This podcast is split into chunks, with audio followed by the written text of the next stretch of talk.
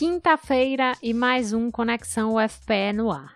Eu sou Ariana Pacheco e o nosso tema de hoje é a Síndrome de Burnout, também conhecida como Síndrome do Esgotamento Profissional.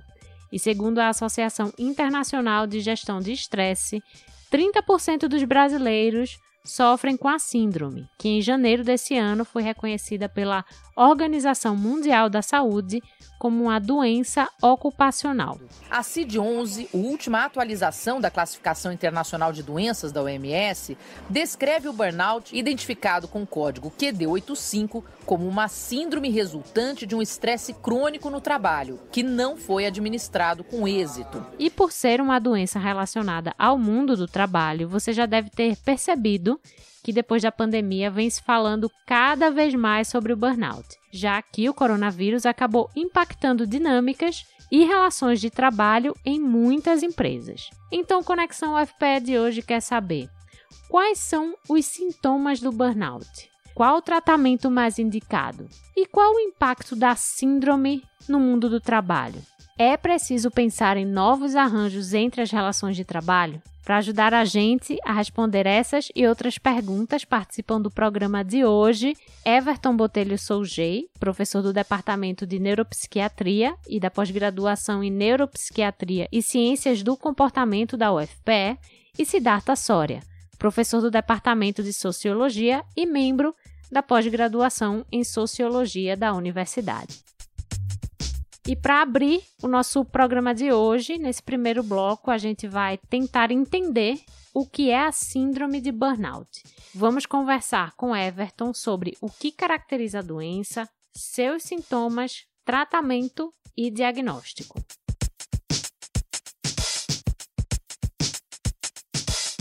Everton, queria começar essa nossa conversa com uma pergunta bem básica, né? Que é o que é a síndrome de burnout? O que é que caracteriza um quadro como esse?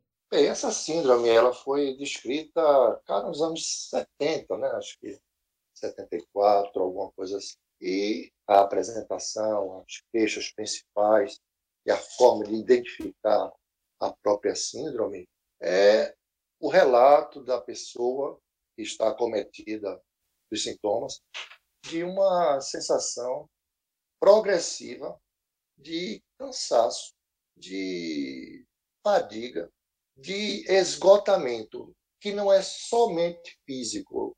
É, a pessoa também se queixa de uma espécie de um, de um vazio, de uma, de uma falta de. É como se eu tivesse uma, uma fraqueza mental também, uma, uma, uma falta de ânimo, uma falta de, de iniciativa, e todas essas situações, elas são progressivamente, digamos assim, elas evoluem a ponto de a pessoa chegar num, num nível em que ela se sente completamente é, sem nenhuma condição de, de fazer nada. Um dia eu tive um, um treco. Assim, eu, eu comecei a passar mal num jantar que eu estava com uma amiga Fui para o pronto-socorro, me viraram do avesso, ninguém encontrou nada. Fui para casa, dormi 12 horas e no dia seguinte eu não tinha força para ficar em pé. Eu ficava sem brincadeira, é uma sensação que eu não desejo para ninguém, porque é uma sensação de que você não tem força e você vai morrer, é uma sensação de morte iminente, sem exagero. É, Everton, você comentou aí que a exaustão, tanto física, né, quanto mental, fazem parte desse quadro de sintomas do burnout. E aí eu fico me perguntando, é, qual a diferença entre a gente estar tá simplesmente cansado e a gente estar tá com um quadro de burnout? Olha, eu vou tentar responder de uma maneira muito prática. Quando você tem um cansaço em função de, de uma atividade, um dia que você se esforçou mais, um dia que você teve alguma dificuldade de dormir e isso pode ser algo que você venha fazendo um trabalho, uma coisa específica, eventual ou não, mas quando você tem uma, um cansaço, uma fadiga decorrente de um esforço habitual, você melhora com repouso. Uhum. Não, é, não é o que acontece com a síndrome de Burnout. Quando você, mesmo largado no leito, né, como muitas pessoas ficam, sem, sem, sem ânimo nem para sair do leito. Por mais tempo que você fique descansando em repouso, você não melhora, o cansaço não passa. Ou seja, aqueles dias que você não está trabalhando, fim de semana, que você tira para descansar, mas mesmo assim chega segunda-feira e você continua Perfeito. com aquela exaustão, né? Com esse sentimento. Perfeito. E isso faz também um segundo critério, né? A gente pode acrescentar esse segundo critério, que é a duração, né? Da, do mal-estar ou, ou, da queixa, né? Uhum. A, a pessoa, geralmente, quando ela apaga, quer dizer, quando ela pifa, ela então entra num outro, num outro estado metabólico, num outro estado orgânico, que faz com que ela não melhore assim de uma hora para outra, ou com o repouso, como eu falei. Ela vai precisar de tratamento médico ou e psicológico, naturalmente, porque há uma série de aspectos que a natureza do trabalho que essa pessoa exercia ou exerce é, vem é, trazendo para ela prejuízos e esses aspectos ela não pode consegue não consegue por várias razões às vezes corrigir porque seriam formas de abordar de, é, de lutar contra de, de prevenção de, ou de mais fortalecimento no sentido de fator de proteção Quer dizer, ela poderia tomar certas atitudes em detrimento, quer dizer, em prol da sua melhor adaptabilidade, a melhor condição de trabalho, mas ela não toma, às vezes, por uma certa dificuldade de natureza psicológica ou de natureza nas relações, né? nas relações interpessoais. E quais são os fatores que podem levar a gente a desenvolver a síndrome? muitas pessoas adoecem porque elas são, elas são exigidas no trabalho de uma maneira injusta, né, desumana, quando tem que cumprir regime de trabalho de horas assim de, que não são reconhecidas, um trabalho que você não consegue, né? Aquela história de ficar recebendo e-mail da chefia, da gestão, fora da hora de trabalho, atendendo telefonemas fora da hora de trabalho, nós não somos uma máquina, né? Uhum. Nós não somos um robô. Nós somos pessoas. Né? E como nós somos gente, nós podemos adoecer. E uma das formas de adoecimento é estar exposto a situações aviltantes. Eu trabalhava em média de 18 a 20 horas por dia. Eu cheguei a virar assim três noites, era uma coisa normal para todo mundo a sociedade é, é um ente vivo, né? ela está em movimento, é, ela, ela, ela, se transforma. E o grande, a grande questão é que nós não temos, temos tempo, estamos falando da quarta ou quinta revolução industrial, quer dizer, você compra um celular daqui a, a um ano, você já, já tem outro e tal, tal. Então, isso é uma febre, é uma coisa febril que precisaria talvez né, de, de, um olhar assim, menos competitivo, né, a, a, um investimento na educação que não ensinasse como como é como é feito as pessoas competirem, né? Uhum. E ninguém, eu sei, não sou um anjo nem estou no céu. Eu sei perfeitamente que a sociedade é competitiva e, o homem, a natureza humana é competitiva. Mas nós precisamos também pensar que nós poderíamos também ser mais solidários, né? É, e esse ambiente competitivo dentro do trabalho, né, é mais um fator para o desenvolvimento da, da, síndrome de burnout, sim, né? Sim. Também você tem aí a carga de trabalho, você tem aí a competitividade, você tem aí também questões de relações mesmo Perfeito. entre as pessoas dentro do, da, do lugar onde você trabalha, né? Perfeito.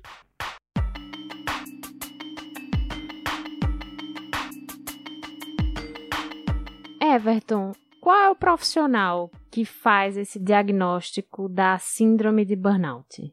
Eu diria você, sem medo de errar, que o psiquiatra, ele, bom, primeiro agora ele vai precisar ter né, essa competência.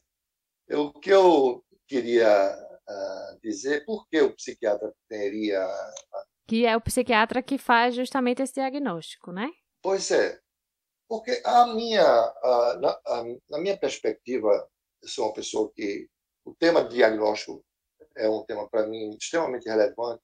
Acredita-se que a, a síndrome de burnout pode ser um subtipo sindrômico da depressão. Uhum.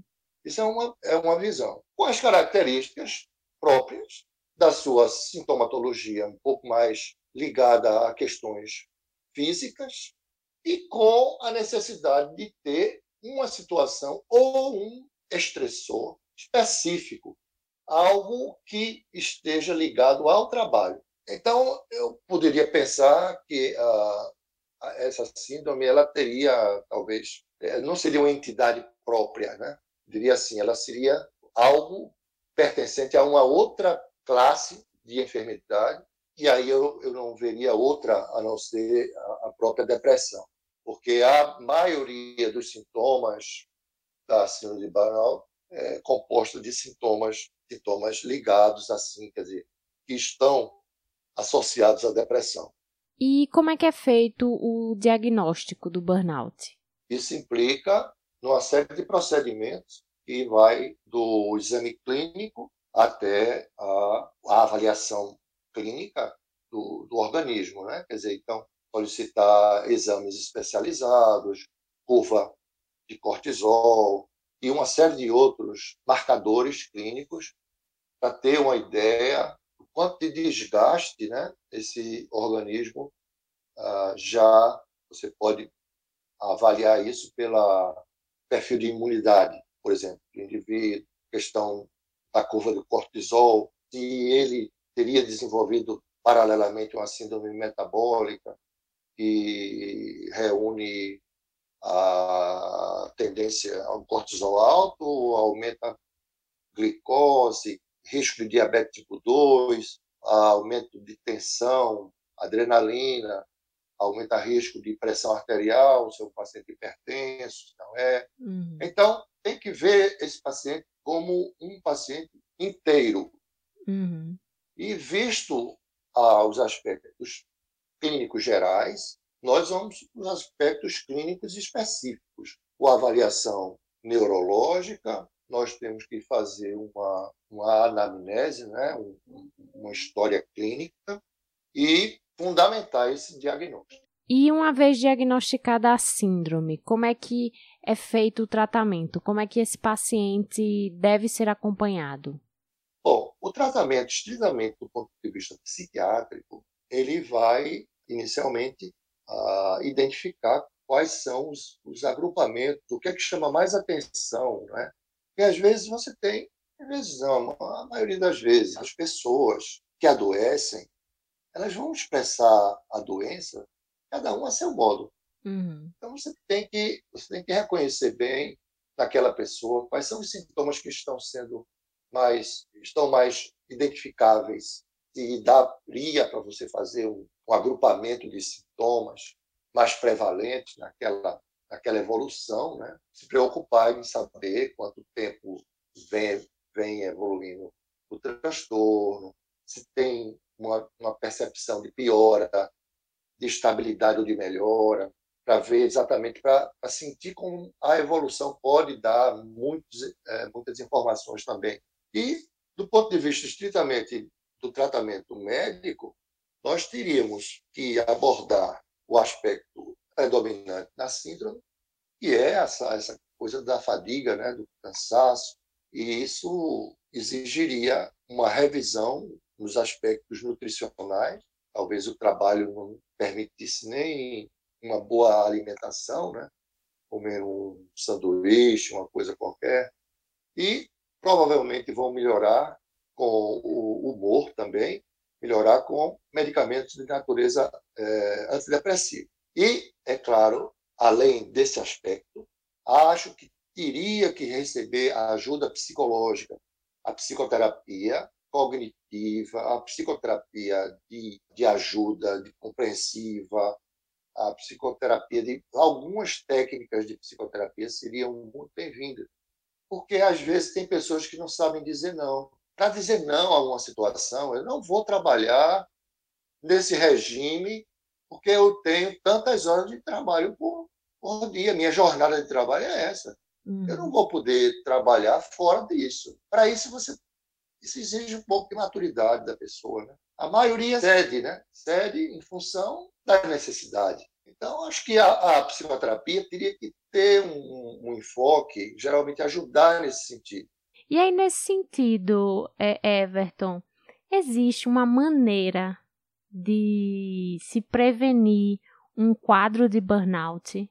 Primeira coisa é você ter, você tem que se munir, né, municiar-se de, de fatores de proteção. Fatores de proteção, naturalmente, é você ter uma, uma boa capacidade de se sentir encaixado dentro do trabalho. Porque às vezes você é competente fazer uma determinada tarefa, mas você não consegue, por, por uma questão de timidez, às vezes uma questão de se apresentar assim, melhor, para não achar que os colegas de trabalho vão ficar chateados.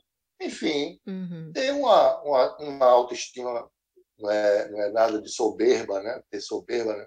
mas saber o quanto vale. Uhum. Saber que a, o seu trabalho é um trabalho interessante, um trabalho que tem um, um valor. Né? E digo sempre, eu, eu penso que você tem que sempre pensar em melhorar. Em tudo, em qualquer ambiente, em qualquer situação, trabalho, relacionamento, então, essas, essas questões todas de, de, de melhorar como pessoa, de se sentir assim alguém que sabe do seu valor. Né? Outra coisa é a capacidade de ajudar, né? Ajudar as pessoas. Você, você pode ajudar uma pessoa a melhorar, né? você pode ajudar, você pode discutir com ela certas questões que a incomodam e ela não sabe o caminho.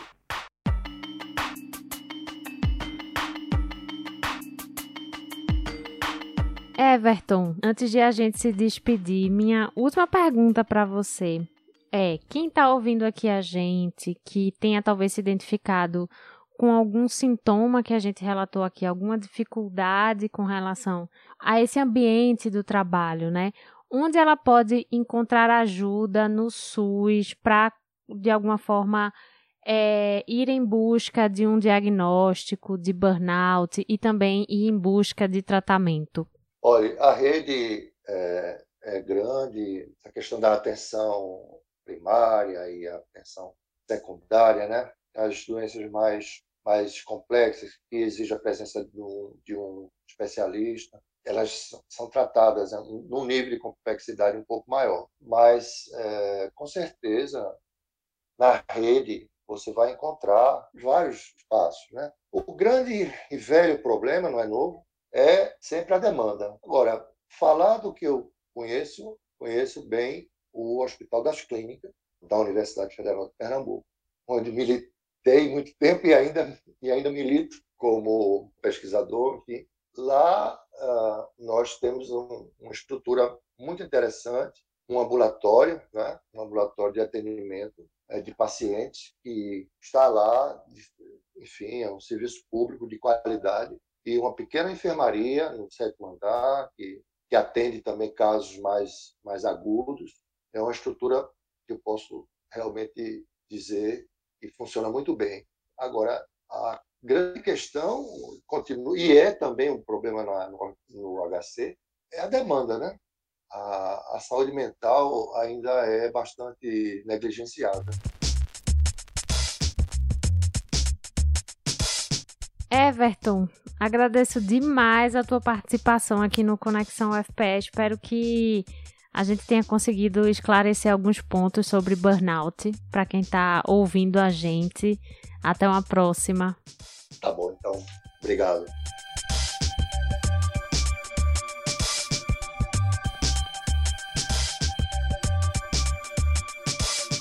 E depois de conversar com Everton sobre o que é a síndrome de burnout, seus sintomas, prevenção e tratamento, a gente agora entrevista Siddhartha Soria, professor do Departamento de Sociologia da Universidade e membro do programa de pós-graduação em Sociologia.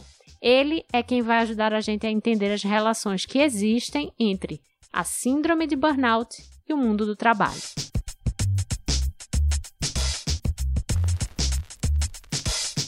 Siddhartha, a síndrome de burnout é uma doença que está aí associada ao contexto profissional, né? Ao mundo do trabalho. E aí eu fico me perguntando um pouco, que mundo do trabalho é esse que vem esgotando tanto as pessoas? É, pois é, Ariana. O, o mundo do trabalho que vem esgotando todo mundo é o mundo do trabalho do capitalismo contemporâneo. Enfim, esse que a gente está agora, em que desde pelo menos aí os anos 80 para cá, a gente vem observando uma aceleração no ritmo médio de trabalho. Até então, você tinha um, um, um, um ambiente de trabalho era um pouco diferente, né? Era mais regulado, mais administrado, numa perspectiva de médio e longo prazo. Então, é, ele conferiu uma estabilidade ao sistema geral que também se refletia no ambiente de trabalho. Então, as pessoas trabalhavam bastante, certamente, em geral, mas uh, ou aqueles que estavam empregados, mas é, é, havia um, um, horizonte mais previsível das etapas. Então, você tinha a jornada certa de trabalho, você tinha um contrato formal de trabalho, com todos os direitos e obrigações previstos de antemão, uh, uma perspectiva de continuidade no, no emprego, na empresa ou na organização. Então, tudo isso meio que é, minimizava o, o impacto, né? É um impacto maior em termos de exigência uh, no campo profissional. Agora, veja, essa, esse, esse cenário que eu, que eu descrevi agora, ele já é cada vez mais um retrato do passado, uma uhum. vez que hoje a gente vive um, um, uma realidade muito diferente, né? na qual é, é, você tem uma aceleração do tempo, né, de, de, trabalho, do, do, do, ciclo de negócios, do ciclo de valorização, o ciclo do mercado, tudo é mais rápido, tudo é mais intenso, tudo é mais instável e, portanto, tudo é mais estressante em termos gerais, né? E a gente poderia aí é, adicionar a esses fatores que você está falando, porque, por exemplo, eu sinto que a gente vive muito é, numa sociedade em que trabalhar muito é sinônimo de alguma forma de sucesso, de você conseguir o que quer, né? Uhum. Também. Será que a gente poderia adicionar nesse contexto? Ah, sem dúvida. É, a nossa sociedade moderna é a sociedade do trabalho, né? em que o trabalho e trabalhar é sempre revestido de um sinal moral positivo. Trabalhar dignifica as pessoas. Trabalhar é bom, trabalhar faz bem, né? Uh, enfim, você pode olhar em qualquer perspectiva, né? desde a, a, a mais materialista, né? trabalhar bastante para poder ter coisas, uhum. como por uma perspectiva já mais cultural, ou até mesmo espiritual, religiosa. Né? Você, uh, uh, Deus não criou as pessoas para ficarem no ócio, e sim para laborarem, para trabalhar. Então, quer dizer que em todo lugar para onde você vai, você tem essa apologia do trabalho. Né? Uhum. Então a gente não é criado para ficar no ócio, e sim para ficar trabalhando. Então, certamente que isso conta também né, como um fator a mais no sentido de impulsionar as pessoas, né? além da necessidade, evidentemente. Né? É. Tem essa questão cultural também.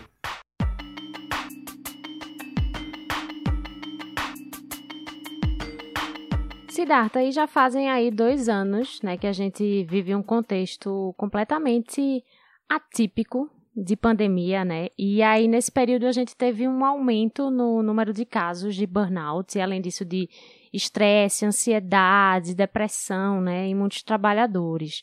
De que forma a pandemia afetou esse cenário do mundo do trabalho que você acabou de relatar para a gente? Bom, Ariana, o, o, o, fato é o seguinte, né? O, o, a pandemia ela não cria os problemas ou as situações é, em que você né, observa né, a, a, intensificação do ritmo de trabalho com todos os seus efeitos negativos, mas sem dúvida nenhuma a, a pandemia amplifica isso. Uhum. Né? Então, antes de mais nada, o que, que é o burnout, né? a síndrome de burnout, ou síndrome do esgotamento profissional? É um distúrbio de natureza psicológica, com impactos né, uh, físicos, né, que se reflete em sintomas como exaustão, extrema, estresse, né, enfim, esse esgotamento a, a, físico e mental, e que, do ponto de vista aqui sociológico, econômico, é, do ponto de vista da estrutura em que os indivíduos estão, né, a estrutura ocupacional, a estrutura econômica e profissional, enfim, se constitui num ambiente que, que, que, que enfim, que, que, acaba intensificando, né, que acaba uhum. fortalecendo ou instigando uma, um crescimento desse tipo de fenômeno, né? A pandemia, é, ninguém pode dizer que a pandemia, enfim, representa outra coisa que não um fator a mais e extremo de estresse, porque além de você ter que fazer e viver a sua vida né, normalmente, ou seja, as contas não deixaram né, não, né, elas, elas, continuam tendo que ser pagas, você continua, continuaria tendo que trabalhar, a, a, vida não para, né? Mas vem a pandemia e representa esse choque em que né, um vírus ameaça todo mundo, né, o mundo fica atônito, é, e tudo isso se reflete, do ponto de vista social, em uma variável a mais e muito pesada para você equacionar junto com o resto. Então, é, é aqueles.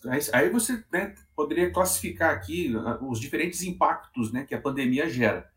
Naqueles que tinham a chance, tiveram a chance, têm a chance de, de poder trabalhar em casa. Né? Né? Então, aí você tem um impacto específico, que é o seguinte: a, a cada, a, então a, a pandemia acaba por borrar cada vez mais, ou quase completamente a, a fronteira entre o doméstico né, a rua e a casa, o, o ambiente profissional e o ambiente íntimo. Hum. É, é, então, o trabalho está na sua casa. E, então, quer dizer, e, e é esse trabalho que a gente está ligado, né? Esse trabalho que é sempre exigente, que é sempre muito estafante e que, e, e, e que sempre exige um ritmo cada vez mais acelerado. Isso está dentro da sua casa agora. Uhum. Né? Então, isso é uma coisa. Eu não estou aqui é, é, é, discutindo que, existe, que existiriam vantagens em você trabalhar em casa. Mas, assim, como a gente está falando de esgotamento físico, psico, psíquico, por conta do excesso de trabalho, a gente tem que acrescentar ou considerar esse aspecto. E em relação às pessoas que na pandemia não tiveram a possibilidade de poder trabalhar em casa, né? aquelas que, por conta da, sua, da natureza do trabalho que elas faziam, elas eram obrigadas a continuar indo para a rua. Então aí você tem uma situação dramática, né? porque ela é obrigada a ir para ganhar o sustento e se expor a um vírus mortal, né? É. que contamina rapidamente. Então, é, é, é, é, evidente que os impactos psicológicos em termos de adoecimento no trabalho e em virtude da situação de trabalho vão ser, né, vão ser maximizados, né? Então a pandemia realmente ela maximiza aí esse, esse estado de mal-estar, de adoecimento no trabalho. E em janeiro desse ano, Siddhartha, a OMS né, reconheceu a síndrome de burnout como uma doença, né, uma doença ocupacional. E hoje ela está lá no Cadastro Internacional de Doenças, o CID. Qual é a importância desse reconhecimento para o trabalhador? Olha, primeiro, do ponto de vista simbólico e político, é importante é, é, a inclusão né, do burnout na, na, na, como doença formalmente reconhecida né, pelas autoridades competentes né, em saúde, né, as autoridades médicas, né, psicológicas, enfim, a psiquiatria. É, é, é importante esse reconhecimento, uhum. porque esse reconhecimento permite que as forças sociais, os movimentos sociais, os partidos, os sindicatos, outras organizações né, que buscam se mobilizar para defender né, uma melhoria das condições de vida e de trabalho, é, é, podem ter ou contar como, como um, um, um, recurso objetivo, que uhum. favorece, inclusive, a sua pauta.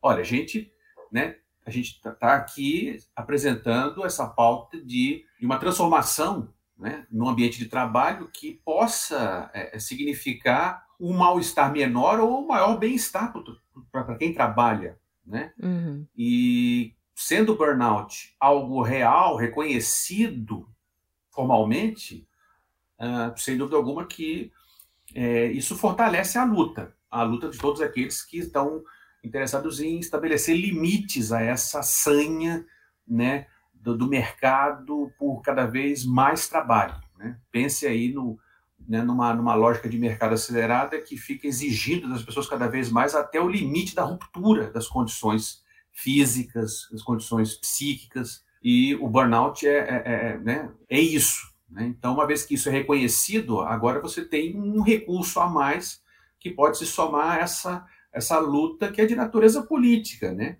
também. Né? A gente está pensando em termos de, de que sociedade a gente quer viver, de que, que ambiente de trabalho a gente gostaria de estar. Né?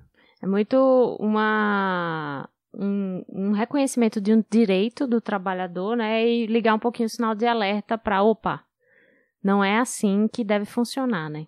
Sim, exatamente, porque durante toda a história da modernidade aí, à medida que a gente vai cada vez mais avançando em direção a esse, a esse sistema é, é, de trabalho né, que é mais baseado né, no, na, na, enfim, na, no aspecto informacional, né, no fato da pessoa estar ligada no trabalho, de estar ligada né, em termos né, da organização do trabalho. A história do capitalismo moderno é a história né, no âmbito do trabalho, esse cabo de guerra né, eterno entre né, é, a, trabalhadores e patrões, né, cada um desses, desses polos tendo um interesse específico, né? Uhum.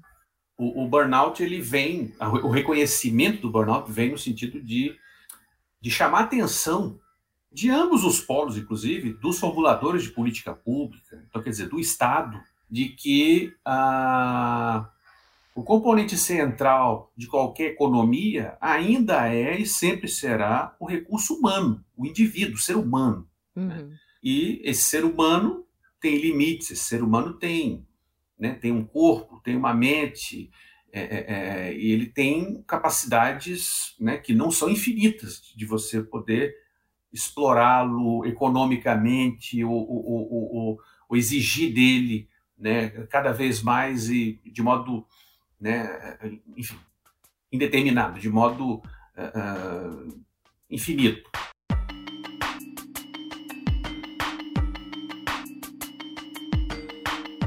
Siddhartha, segundo uma pesquisa recente, né, feita pela plataforma LinkedIn, que entrevistou aí 5 mil americanos, é, 74% das mulheres entrevistadas disseram que tinham algum tipo de estresse relacionado ao trabalho, né? E aí, se a gente fizer um comparativo com o percentual de homens, que foi 61%, a gente vê aí que é um número maior de mulheres relatando questões é, mentais relacionadas ao trabalho, inclusive burnout. Como é que a gente pode ler esse dado na nossa sociedade? Por que a mulher, teoricamente, estaria mais suscetível a sofrer um episódio de burnout? Quando você teve o um movimento feminista alcançando importantes conquistas, né? É, é, a partir aí do fim dos anos 60, né, com a, a possibilidade da mulher voltar a exercer né, ofícios e ocupações fora do ambiente do lar isso representou sim uma conquista, mas ao mesmo tempo também um, um problema, né? Por quê? Porque se você é, é, conseguiu, se o movimento feminista consegue então é, essa emancipação econômica em potencial da mulher, ou seja, a mulher agora tem tanta legitimidade quanto o homem, até então o único que tinha legitimidade para poder sair à rua e trabalhar, uhum. né? Não se discutiu socialmente, pelo menos de modo sério e aprofundado, a questão do trabalho reprodutivo, né? aquele que se dá no âmbito das casas, né? aquele que se dá no âmbito da familiar. Né? Então, é, as coisas foram se acochambrando de tal modo que acabou recaindo sobre a mulher a, a, a, o fardo de não só agora né, sair para ganhar a luta, enfim, para ir à luta né, em busca de realização profissional, mas também se, se encarregar das, das responsabilidades familiares, né? Uhum. Enfim, a questão da manutenção da casa, a questão da manutenção da criação dos filhos, né? Em, especialmente em sociedades mais machistas, isso fica muito acentuado, né? Porque a mulher vai à luta e tem todo o direito de fazer isso, tem todo, enfim, ela tem total legitimidade de fazer isso, mas isso deve ser acompanhado, deveria ser acompanhado por um movimento de rediscussão das relações, inclusive no âmbito familiar, né, com, a, uma nova divisão sexual do trabalho, né, não só produtivo, né, que é aquele que a gente faz nas empresas, que a gente faz no mercado, mas o trabalho reprodutivo, que é aquele que se faz no âmbito do lar. Né? Então, resultado, o resultado é aquele conhecido por nós, né, da jornada dupla de trabalho da mulher, a jornada tripla de trabalho da mulher, E para considerar ou falar no burnout, né, é, a gente não deve esquecer que mesmo é, nas famílias em que os homens né, eles estão mais presentes no sentido de compartilhar né, tarefas como criação dos filhos ou enfim resolução de, de questões aí manutenção da casa etc, etc é, a mulher ainda tem que em vários casos né é muito frequente isso ela tem que instruir o marido uhum. o homem para fazer isso e isso é uma carga a mais de trabalho porque é, é aquela coisa, o homem, ele, né, nesse caso, né, o homem é, pô, beleza, estou aqui contribuindo, mas o que, que, eu tenho que fazer?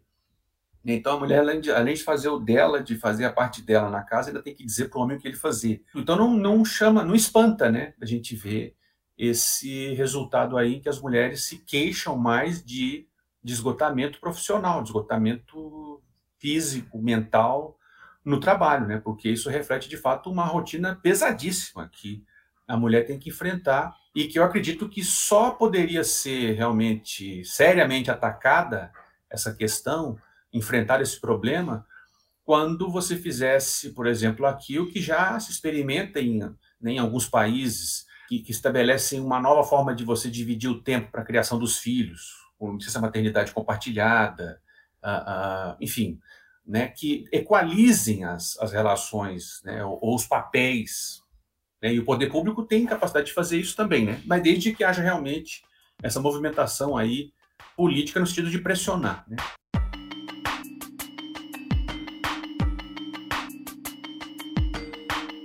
Siddhartha, até agora a gente falou sobre como o burnout vem afetando a vida do trabalhador, mas como é também que a síndrome, que esse aumento nos adoecimentos vem impactando o mundo do trabalho?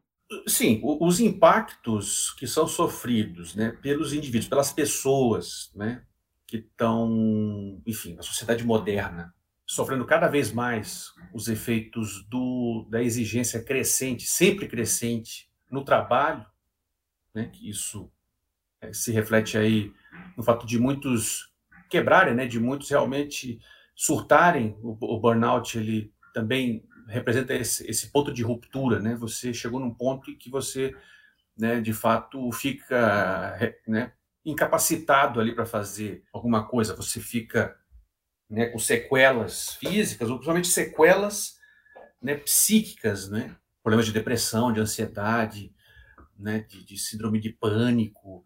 Então, é, é, evidentemente que isso tem um impacto econômico. Primeiro, isso representa menos pessoas em condições de, de trabalhar, então você já tem aí uma, um desfalque, por exemplo, né, nas organizações, as pessoas que vão, né, que não conseguem mais, elas, elas, elas chegam no limite, estouram e aí elas têm que ir para o tratamento. Né? Uhum. Então você tem né, um, um, um, impacto aí na dinâmica econômica, porque menos gente aí é, é, é, à disposição para poder trabalhar e gerar valor, gerar riqueza, então isso tem um impacto. E o, e o, e o, e o mesmo fenômeno tem um impacto no sentido do, do custo social disso, né? porque aí você tem agora que a sociedade mobilizar mais recursos, por exemplo, no sistema público, nos sistemas de saúde, para fazer frente a, a esse problema que é um problema sistêmico, né? um problema epidêmico, né? uma, é uma, uma epidemia de, de adoecimento no trabalho. Hoje em dia você praticamente não encontra. Hoje em dia, o, o, o normal é você estar tá esgotado.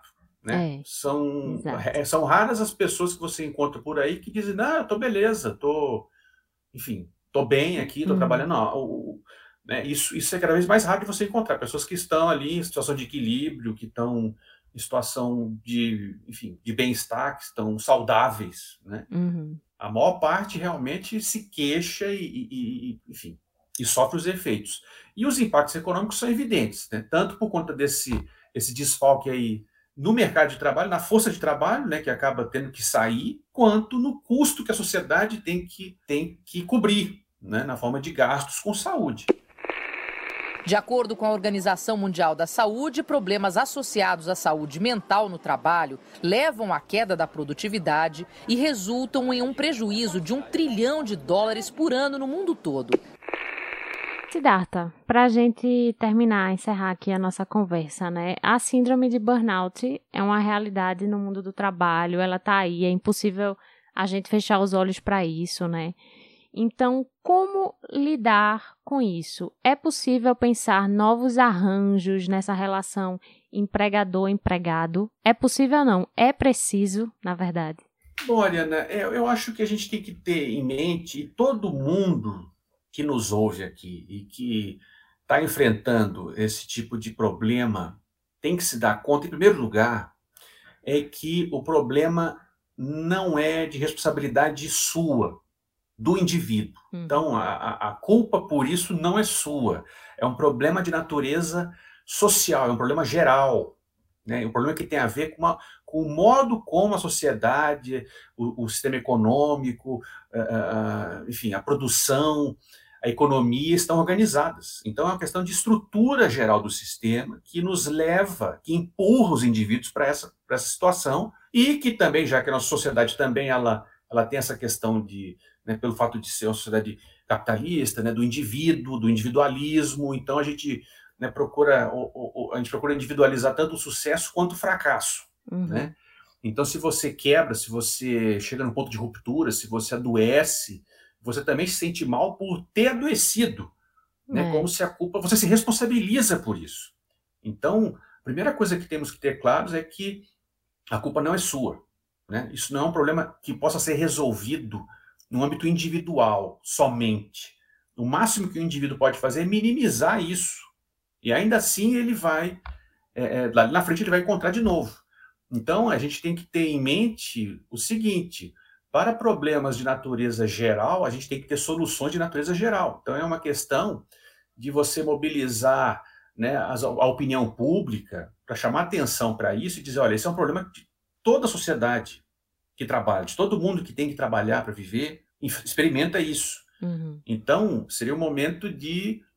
Aliás, já é passado do momento né, das pessoas é, é, é, tentarem se sensibilizar, se conscientizar dessa situação da natureza sistêmica dela, porque aí você encontra, inclusive, um, né, um, um, alívio em saber, por exemplo, que você não está sozinho, não está sozinha nessa. Você tem hum. muita gente compartilha disso. Então, o passo seguinte seria falar sobre isso e a seguir se mobilizar, se organizar no sentido de, de, de dizer para as autoridades, né, para, enfim, para o movimento político, o movimento para as organizações sociais, gente, olha, a gente tem que fazer alguma coisa para mudar a situação para melhor de todo mundo. Então, é isso. Individualmente, você vai ter, no máximo, movimentos defensivos, né? tentar encontrar alguma forma de distração para a mente, né?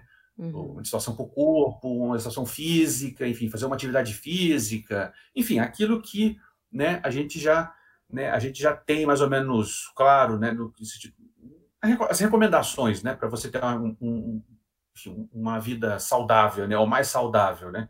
Comer bem, exercício regular, etc. Né? Agora, é, do ponto de vista aqui mais estrutural, mais geral, macro social, é, a questão passa realmente por esse pelas, pelas pessoas participarem do debate público, entrarem no debate e começarem a pressionar no sentido de fazer com que as leis possam estabelecer limites a, ao quanto você pode ser exigido no trabalho, né? tempo máximo de trabalho, tem que ter remuneração mínima garantida, você tem que ter um, um horizonte de previsibilidade, porque ninguém aguenta viver de modo, sabe, indeterminado, sem saber o que vai acontecer amanhã, o que vai acontecer no mês que vem. Isso também é fator de estresse. O fato de você viver, eternamente no curto prazo. Você tem que ter um horizonte de médio e longo prazo no trabalho. Então, perspectiva profissional, então, tudo isso é passível de ser enfrentado, né, de ser reformado para alcançar um resultado mais positivo para todo mundo. Né? Mas a questão aí, eu volto nesse ponto, ela é política. Siddhartha, muito obrigada pela tua participação aqui no Conexão UFPE, por ter topado conversar com, com a gente mais uma vez. Até uma próxima. Obrigado, Ariana. Obrigado, pessoal, pelo convite. Estamos sempre aqui à disposição, tá bom?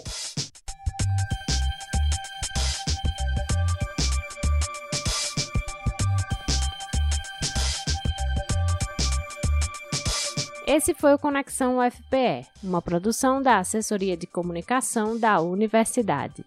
Eu sou Ariana Pacheco e o programa de hoje contou com áudios de TV Band e também com depoimentos da publicitária Roberta Caruzi, que foram exibidos durante uma reportagem do programa Repórter Brasil da TV Brasil.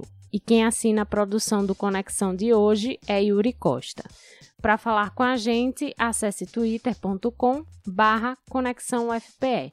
A gente também está nas principais plataformas de streaming, Spotify, Deezer, Google Podcasts, Apple Podcasts, Amazon Music e Mixcloud. Segue lá a gente. Eu vou ficando por aqui, mas na semana que vem eu tô de volta com mais um Conexão. Até lá!